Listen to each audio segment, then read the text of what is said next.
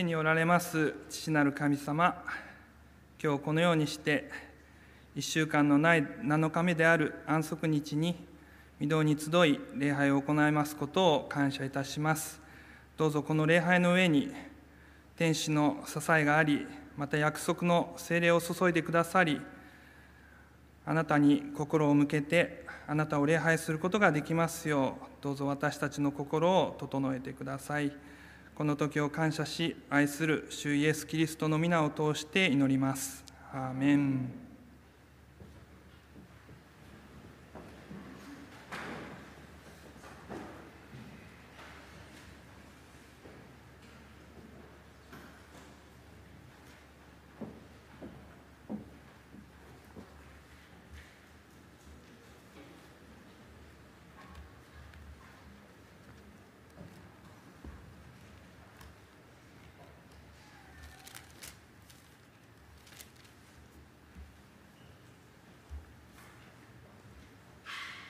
聖書朗読をいたします。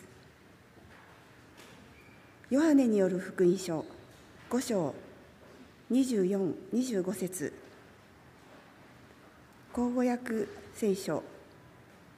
143ページ。新共同訳172ページです。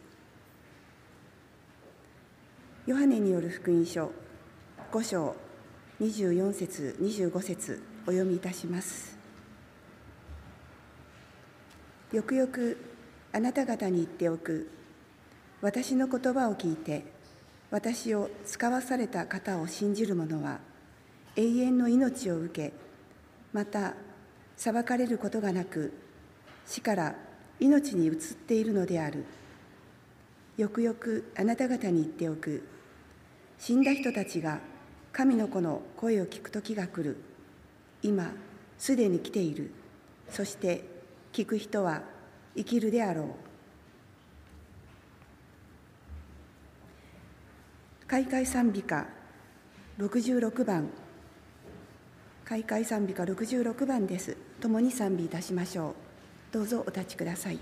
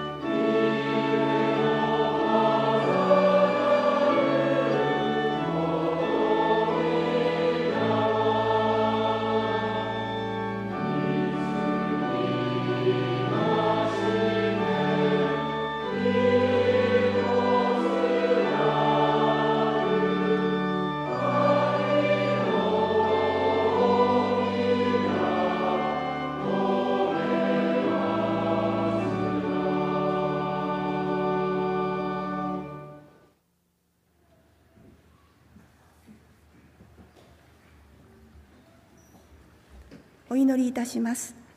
ひざまずける方はひまず、ま、ひざまずいて共にお祈りいたしましょう。それではお祈りいたします。天にいらっしゃいます父なる神様今このように街道に集いあなたを賛美する礼拝のひとときを与えられましたことを心より感謝いたします。どうぞこの場に神様が精霊を持って満たしてくださって私たちの心をあなたに向けて開いてください。そしてあなたの言葉が私たちの耳にそして心に入ってくることができますように整えてください。世界中ではいろいろな戦争や災害などいろいろなことがあります。どうかあなたがこの世界を守っていてください。どうか一人でも多くの方があなたを信じるそのようなことが導かれていきますようにお助けください。また私たちをそのためにどうか整えてくださりお使わしくださいますように。今日この時間にも隣の衛生病院では病床に伏していらっしゃる方がいらっしゃると思います。どうかお一人お一人の患者様の上にあなたの豊かなお癒しがありますようにこの小さな祈りを尊き主イエス・キリストの皆を通し感謝してお祈りいたします。アーメン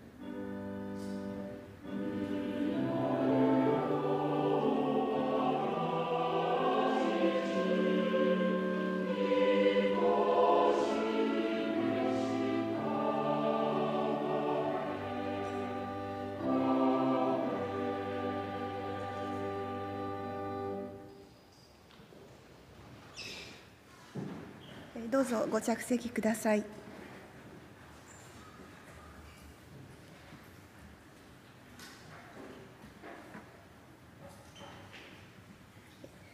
献金をお捧げしたいと思います。11献金、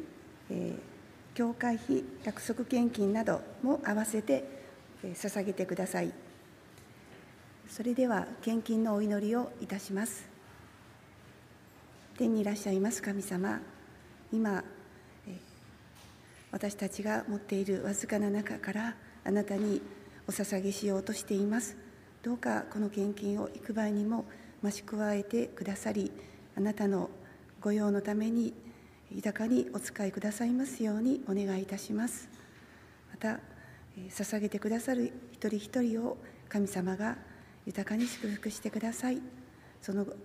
えー授業をまたご家族をあなたが、え支え祝福してくださいますように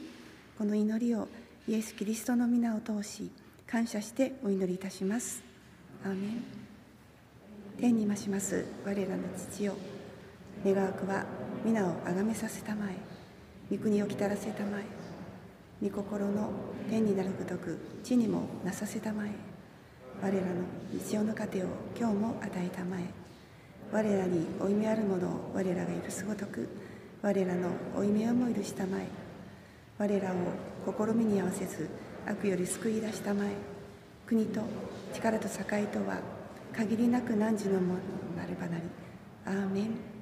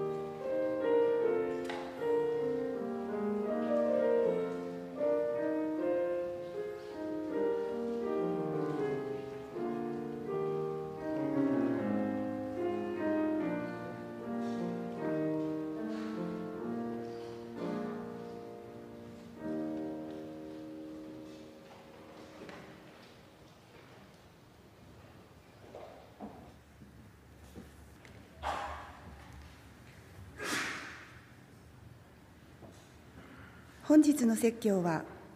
天沼教会平野誠長老により「神の子の声を聞くとき」と題してメッセージを取り次いでいただきます。説教の前に聖歌隊による検証がございます。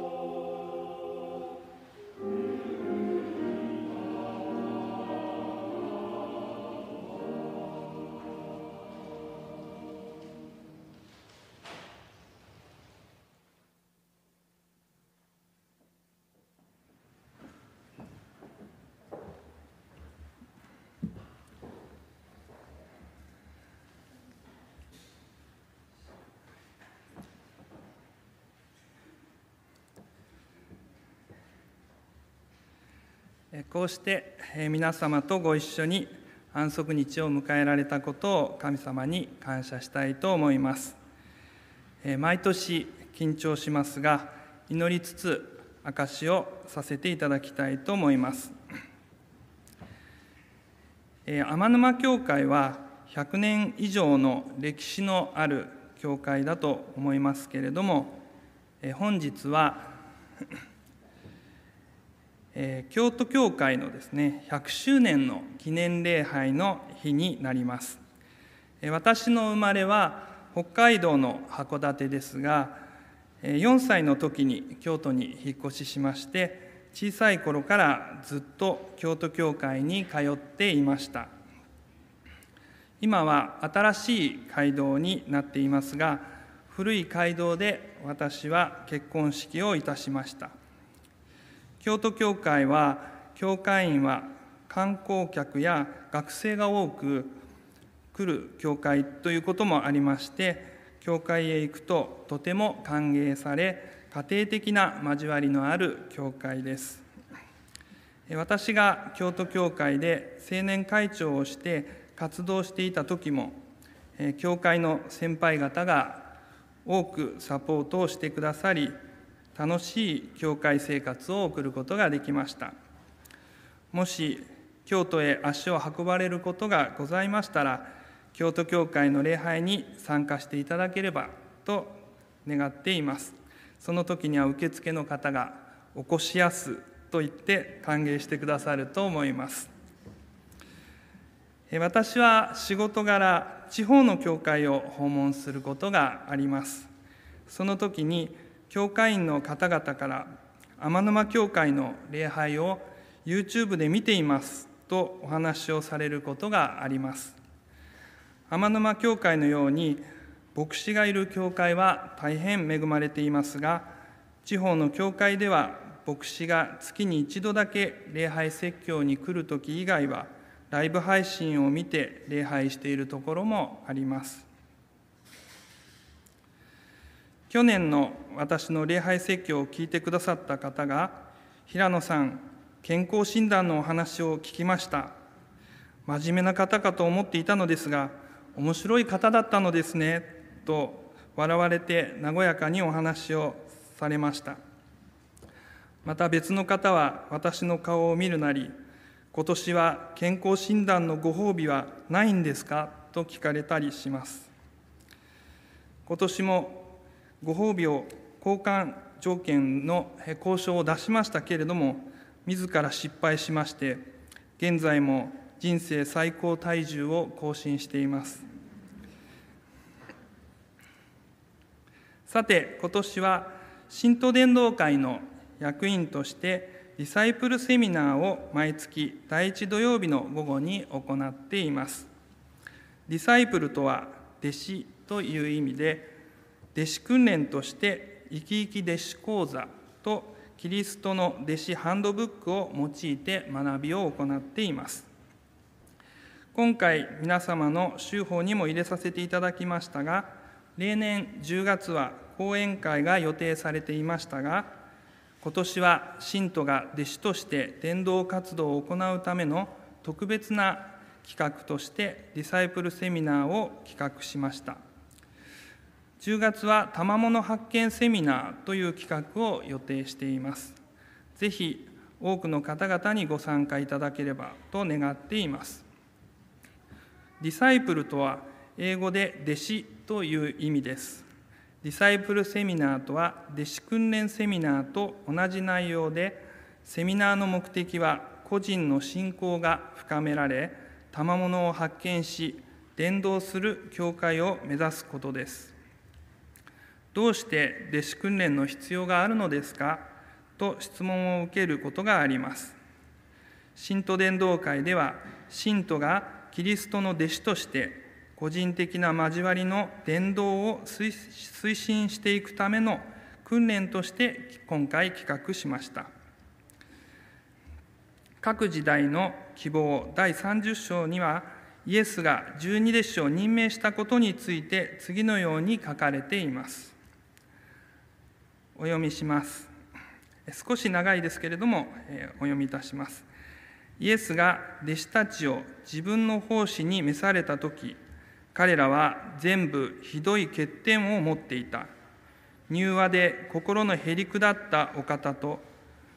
最も親密に交わったヨハネでさえ生まれつき柔和で従順な人間ではなかった。彼とその兄弟は雷の子と呼ばれた。彼らがイエスと一緒にいた時に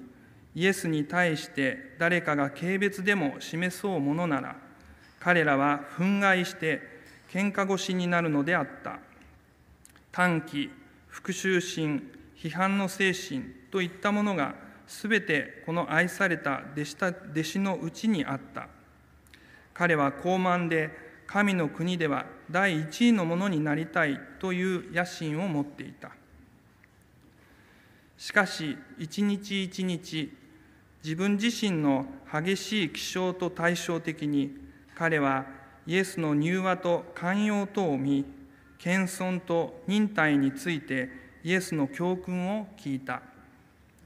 彼は天来の感化に向かって心を開き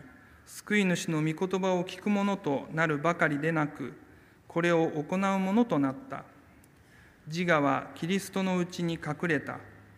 彼はキリストのくびきを追いキリストの重荷を負うことを学んだ。イエスは弟子たちを叱り彼らに警告しまた注意された。しかしヨハネとその兄弟たちはイエスから離れなかった。彼らは叱られたにもかかわらずイエスを選んだ。救い主は彼らに欠点と間違いがあるからといって彼らから離れるようなことをなさらなかった。彼らは終わりまでイエスと試練を共にしイエスの生活から教訓を学んだ。キリストを見ることによって彼らの品性が一変した。この人たちはいろいろな欠点と皆先天的後天的な悪への傾向を持ったまま集められた。しかしキリストのうちにあってまたキリストを通して彼らは神の家族のうちに住み信仰において教理において精神において一つとなることを学ぶのであった。彼らは試練も苦情も意見の相違もあったがしかしキリストが彼らの心に住んでおられる限り不和があるはずはなかった。キリストの愛がお互いの愛となり主の教訓がすべての不和を一致へ導き弟子たちは一体となってついには一つの心一つの意見となるのであった。キリストが大中心であり彼らはその中心に近づくに従ってお互いに接近するのであった。イエスは弟子たちへの教えを終えられた時この小さな一団を周りに集めてその中心にひざまずきご自分の手を彼らの頭の上に置き彼らを聖なる働きに捧げる祈りを捧げられた。こうして主の弟子たちは福音の働きに任命された。とあります。イエスは弟子たちへの教えを終えられた時弟子たちを周りに集めてその中心にイエスはひざまずいて祈りを捧げられたとあります。これは感動的な場面だと思いました。そしてイエス・キリストは弟子たちで私たちが肩を並べて丸く一つになり中心にイエスがおられるようにと願っておられます。次回10月のディサイプルセミナーでは交わりについての学びがありますその学びの暗唱聖句を紹介したいと思います。ヘブル人への手紙10章の24節25節です。愛と善行とを励むように互いに努め、ある人たちがいつもしているように集会をやめることはしないで、互いに励まし、かの日が近づいているのを見て、ますますそうしようではないか。この聖句は教会に集まって互いに励まし合うことの大切さを教えています生き生き弟子講座では小グループによる分かち合いの時間を大切にしています相手の話を聞くことそして自分の考えだけを通すのではなく相手を受け入れて話をすること。そして自分の意見を述べるだけではなく相手を気遣いながらできるだけ時間を見て短く話すということ。そのような交わりを通して互いに励まし合うことが学べればと願っています。ヘブル人への手紙3章の13節14節にはこのようにあります。あなた方の中に罪の惑わしに陥って心をかたくなにするものがないように今日といううちに日々互いに励まし合いなさい。もし最初の確信を最後までしっかりと持ち続けるならば私たちはキリストに預かるものとなるのである。とあります。私たちは罪の惑わしに陥って自分が中心となり心をかたくなにしないように今日といううちにお互いに励まし合いキリストを通して一つになることを願っておられます。生き生き弟子講座にもこのように書かれてあります。神は誰もクリスチャン生活を一人で歩むように意図されませんでした。神の御心は私たちが交わりの豊かな祝福を喜ぶことでした。信仰の友達はいつもあなたの人生の大切な一部であることを忘れないでください。真実の交わりは教会員の最も尊い特権の一つです。しかしそれは偶然には起こりません。労苦と献身と努力によって強い絆を築いていかねばなりません。友情を築くには時間がかかりますが豊かな報いを受けます。このように交わりは偶然には起こらない。私たちは友情を築くの築くのには努力が必要である。とあることが分かります。私は最近「グッドライフ」という本を読みました。このグッドタイ「グッドライフ」という本は幸せになるのに遅すぎることはないというハーバード成人発達研究というこの研究のことについて書かれてあります。このプロジェクトは病気の原因が病気の原因ではなく生きがいに着目をし当時としては画期的な研究で子ども時代の苦労や初恋から晩年の暮らしまで人生の変遷を記録してきたことが書かれてあります。研究は1938年から今も続いていて人の生き方に関する史上最長の長期の研究になっています。人々の健康と幸福を維持する要因を解き明かすために膨大な質問とさまざまな測定方法を活用し84年間追跡調査をしてきました。その結果体と心の健康長寿との関連性において決定的な因子が浮かび上がってきたそうです。それは社会的成功や運動習慣健康的な食食生活ではなく結果は良い人間関係つまり友好的な人間関係を育むことが科学的に証明されたといいます。人間関係が良好な人ほど死亡リスクが低いことが証明されました。全研究を通してみると他者とのつながりが最も少ない人の死亡率はつながりを最も多い人に比べて男性で2.3倍女性で2.8倍高い結果が出たそうです。これは喫煙とがんの関係と同じぐらい人間関係も体に影響を及ぼすということが証明されたそうです。では良い人間関係を育むためにはどのようにしたらいいかというアドバイスが書かれています。まず一つ目は順調な関係に注目すること。自分が元気をもらえる関係に目を向けこうした関係の長所をさらに高め確実にする方法を考えること。2つ目は相手に心からの感謝を伝えその理由を伝えること。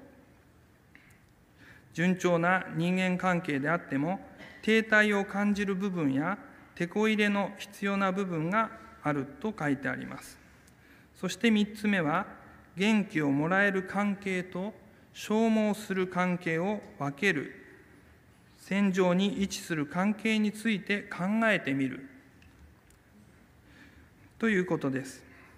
少し自分自身に刺激を与えて今以上に元気をもらえる関係にする方法はないだろうか。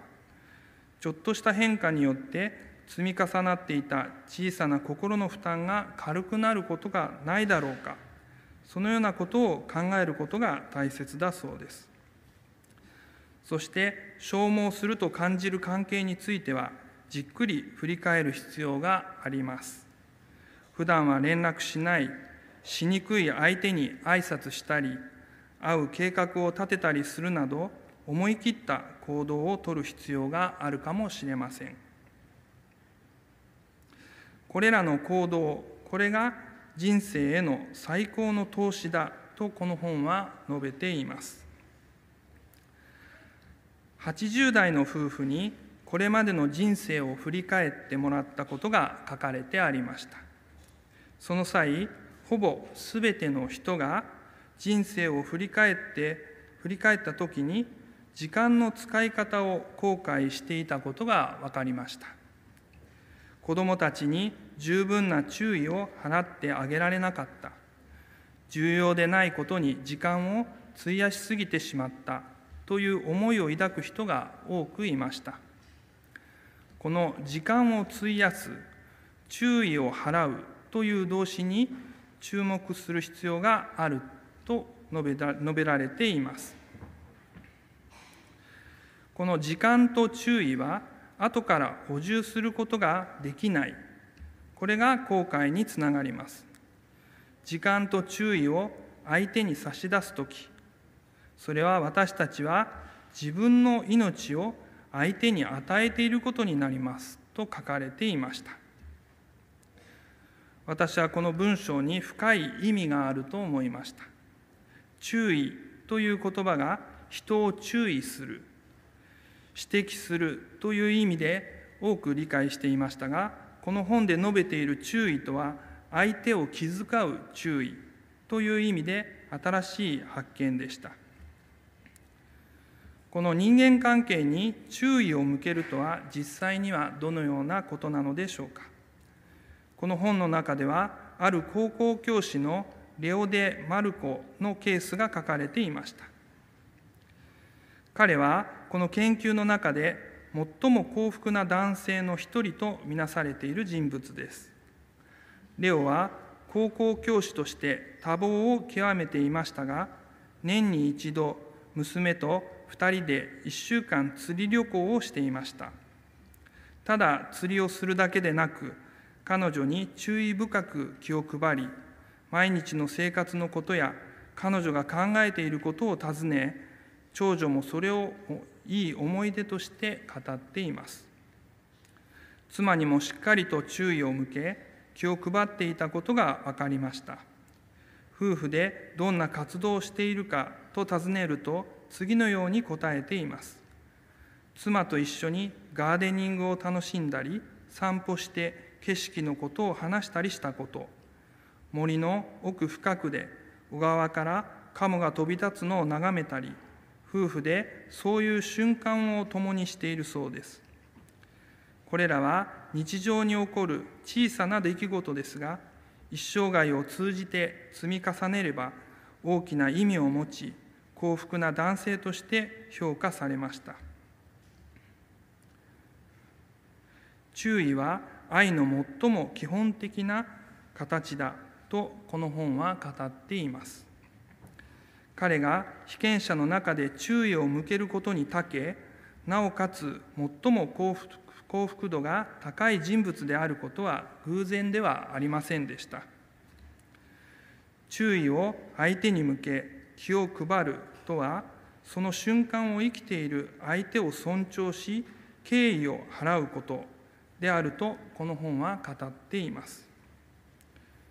そして注意と気配りを増やす方法として3つ述べています。一つは人生を豊かにしてくれる人間関係を思い浮かべ相手により注意を向けること。2つ目は一日の過ごし方を少し変えること。特に大切な人と一緒にいる時には注意が途切れない時間を作ること。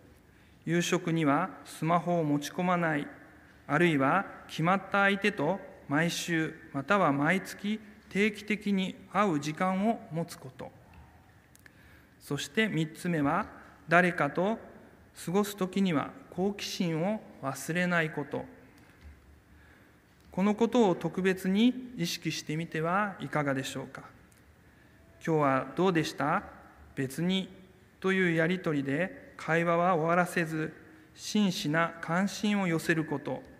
注意を向け気を配るとはその瞬間を生きている相手を尊重し敬意を払うことです。そして自分自身に注意を向け自分の生き方自分が将来たどり着きたい場所を確認すれば最も注意を向ける必要があるのは誰なのかが見えてきます。各時代の85章にはキリストご自身が注意を向け気を配られた様子についていくつか書かれてありました。ペテロを伝道に復帰させるとすぐにキリストが彼に任された最初の働きは子羊を飼うことであった。これはペテロにとってほとんど経験のない働きだった。それには非常な注意と優しさ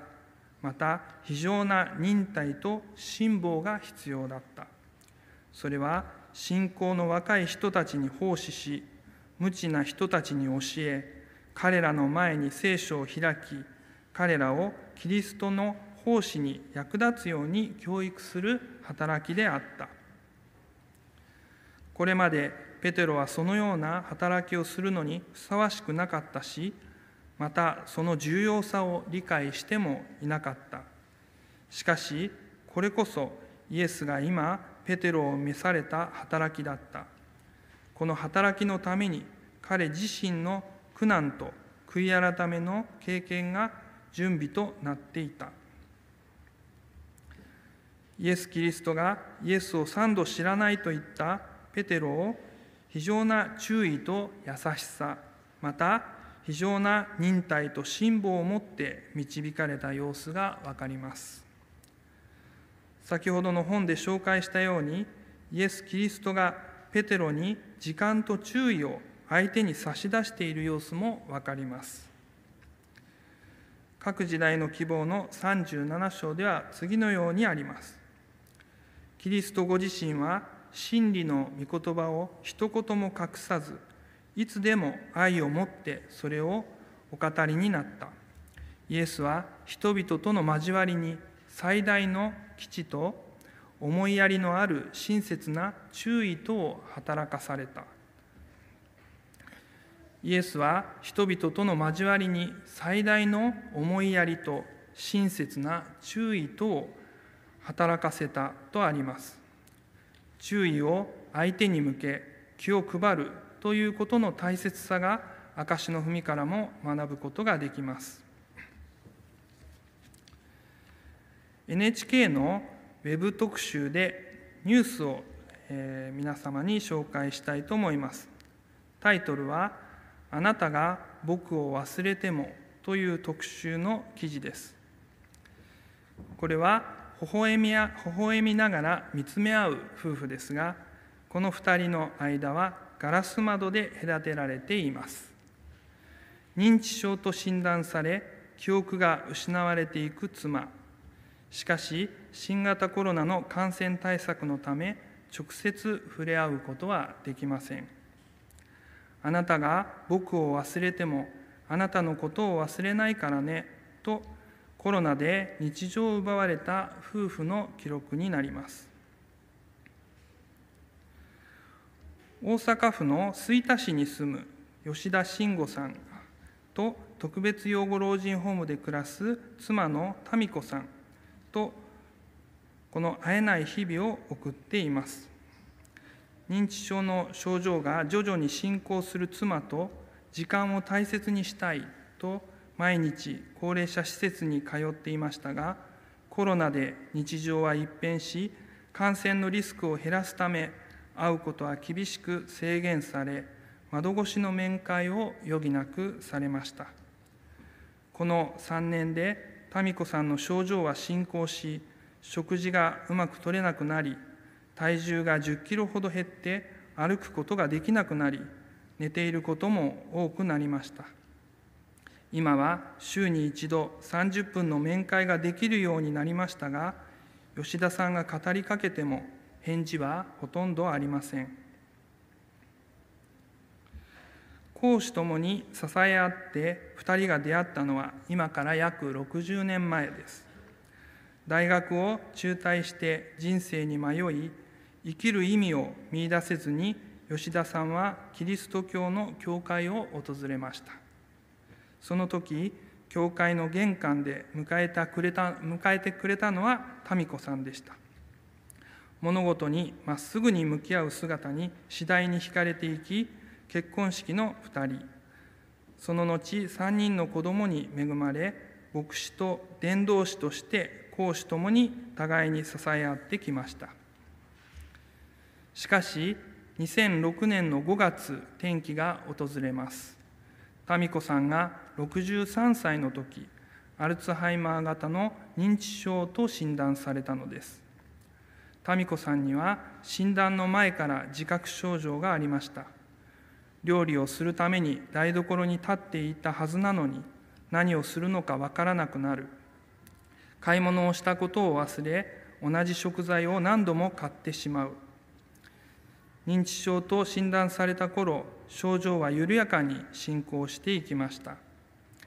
民子さんは朝起きると何度も何度も冷蔵庫を確かめるようになります。吉田さんはその度に「まだいろいろあるから大丈夫だよ」と伝えました。民子さんはそれから施設に入所しこれはファッションショーに参加した時の写真です。手を取り合って歩きながら民子さんが好きな賛美歌を歌うこともありました。自宅で介護していた時より民子さんの笑顔が増えたようにも感じていました。認知症の影響で交わす言葉は少なくなっても心が強く結ばれているように感じていました。吉田さんは施設で会えるのは2時間か3時間。私の歌はうまくないけど妻だけは私の歌のファンだったので賛美歌を歌うこともありました。と語っています。近くにいても「あんた誰?」というような顔をしている時もあったけど手を差し出して一緒に歩いていると「ああお父さん」と言って一緒に空を見上げたりしながら笑い合ったり顔と顔を合わせて心を通わせ合う夫婦であるということを実感できる時間があったそうです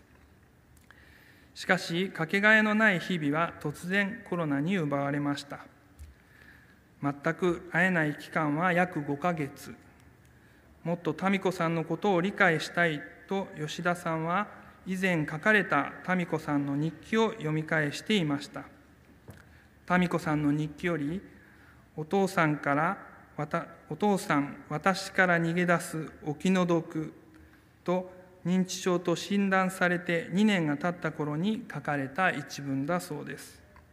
当時民子さんから同じことを繰り返し聞かれ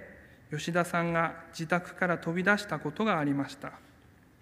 そんな中でも民子さんは吉田さんを思いやる言葉を書き記していたのです。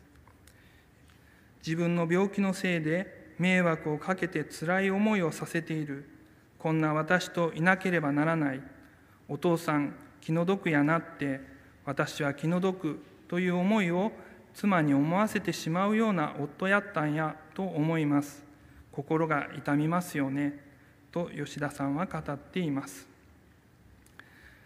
さらに読み進めると吉田慎吾と何度も書かれていることに気づきました。民子さんの日記より漢字が間違っているところもありましたが何度も何度も吉田さんの名前が記されていたのです。吉田さんはもう必死だったんじゃないかな。お父さんを忘れたらあかんっていう自分にとっては大事な名前だと思っていたんだと思いますね。と語っています。そして150日ぶりの面会です。吉田さんが窓の外から見せたのはスケッチブックに貼った孫の写真。窓越しでも聞こえるよう大きな声で民子さんの好きな賛美歌を歌います。それに応えるように民子さんは吉田さんに手を伸ばします。お母さんお母さん。吉田さんは窓に顔を近づけ何度も何度も呼びかけました。その時民子さんが口を開きます。お父さん吉田さんのことを認識してくれたのが救いでした。その後も吉田さんは窓越しの面会を続けます。しかし日を追うごとに視線が合うことも少なくなりお母さんと呼びかけても民子さんの反応は減っていきました。この頃の面会はつらいことも多くなっていました。面会の終わり頃に妻の手を握ろうとしましたが妻は怒ったように振り払おうとしました。コロナ禍の面会の厳しい環境と認知症の後期の症状に向き合い悩みも大きくなるのを感じていました。それでも希望を抱いていきたいと吉田さんは語っています。吉田さんは民子さんにこう語りかけました。吉田さんお母さん忘れな草いっぱい咲いていたよ。もう忘れな草の季節。お母さんのこと忘れないから大丈夫。あなたが忘れてもお父さんはあなたのことを忘れないからね。民子さんの人生全部覚えて民子さんがどんな人やったかもちゃんと心に留めているしね。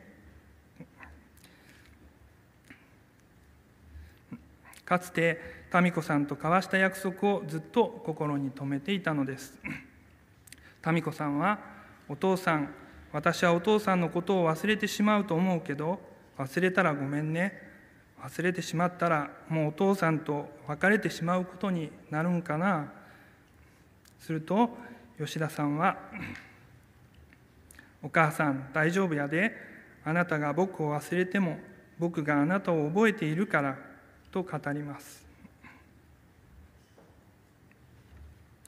認知症が進行して夫を忘れてしまったら夫婦として成り立たないのではないか。と不安に思う民子さんに吉田さんが約束した言葉でした。吉田さんは妻に自分のことを忘れてほしくないという思いがあるけれど病を持った妻にそれを求めるのは酷なことやと思いました。だから安心して忘れていいよって僕が覚えているからねって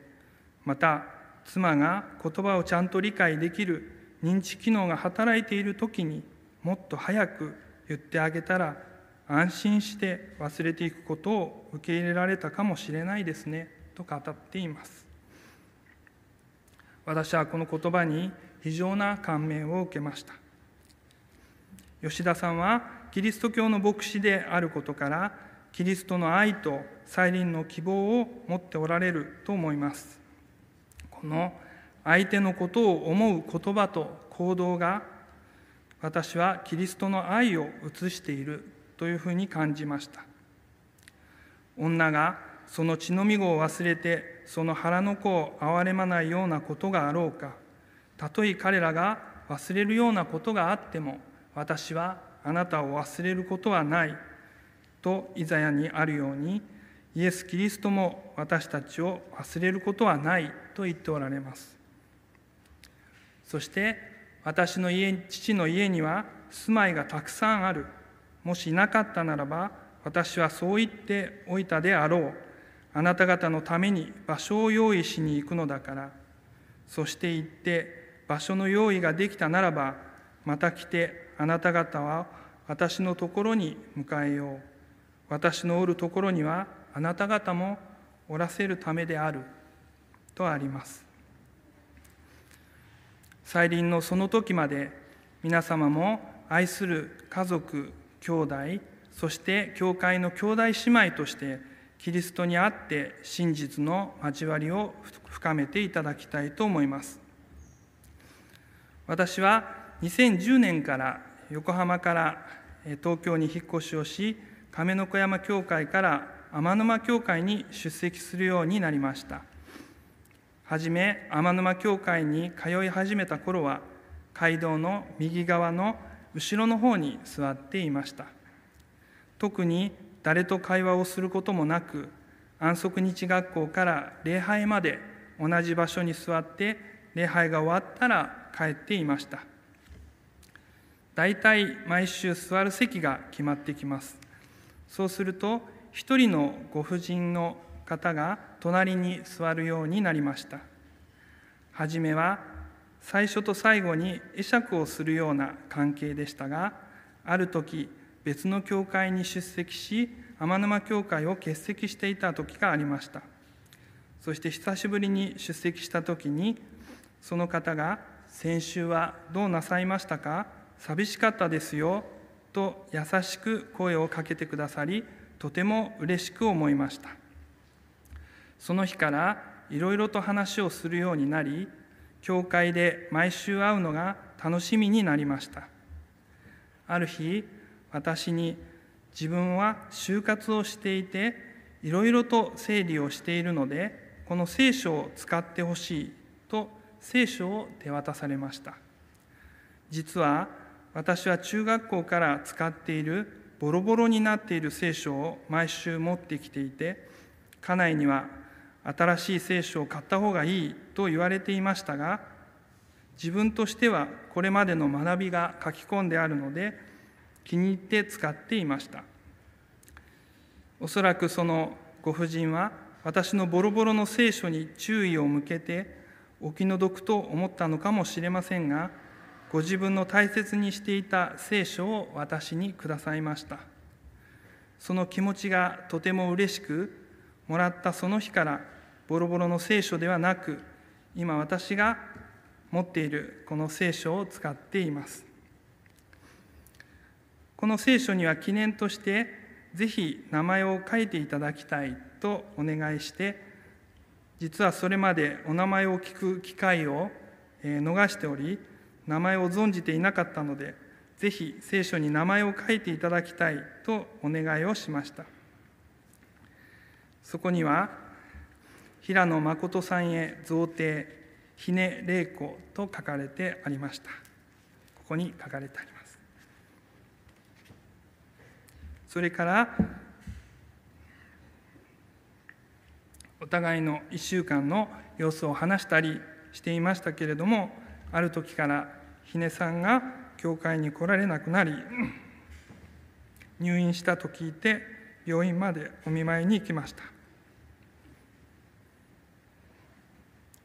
眠っておられてお話をすることはできませんでしたけれどもその後眠りに疲れましたが天国でひねさんに再会できることを楽しみにしています。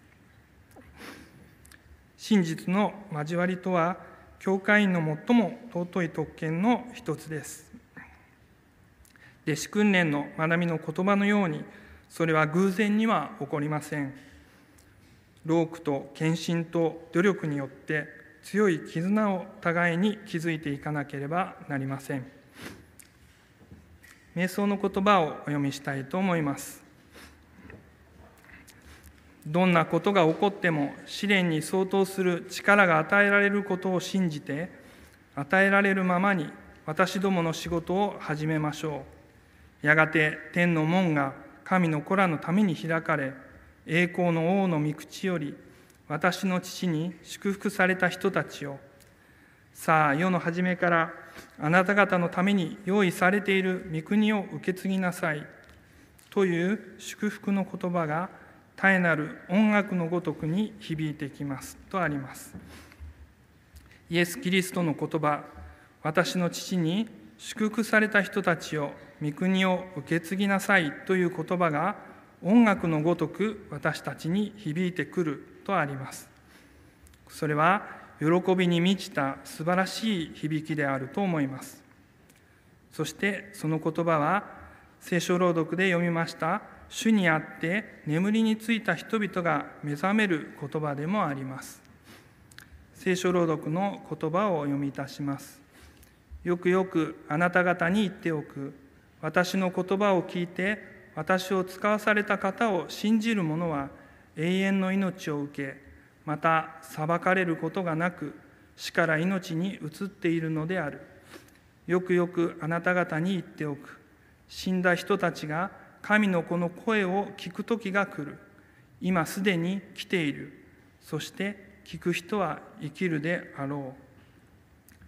神の子の声を聞く時それは今来ているとここに書かれています。これは私たちがキリストの弟子として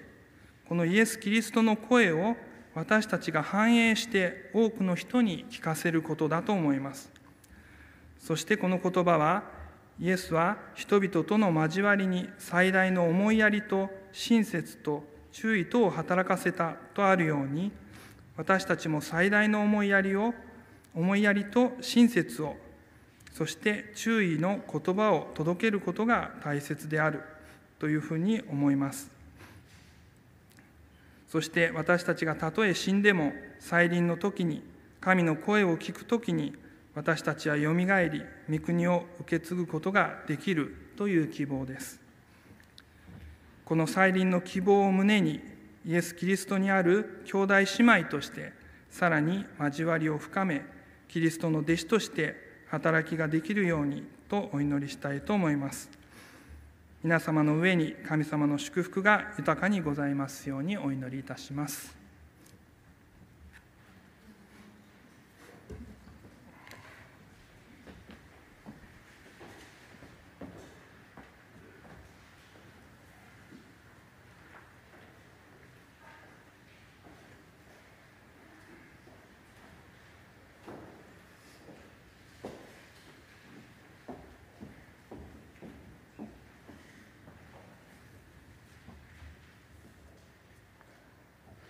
おすすめを感謝いたします。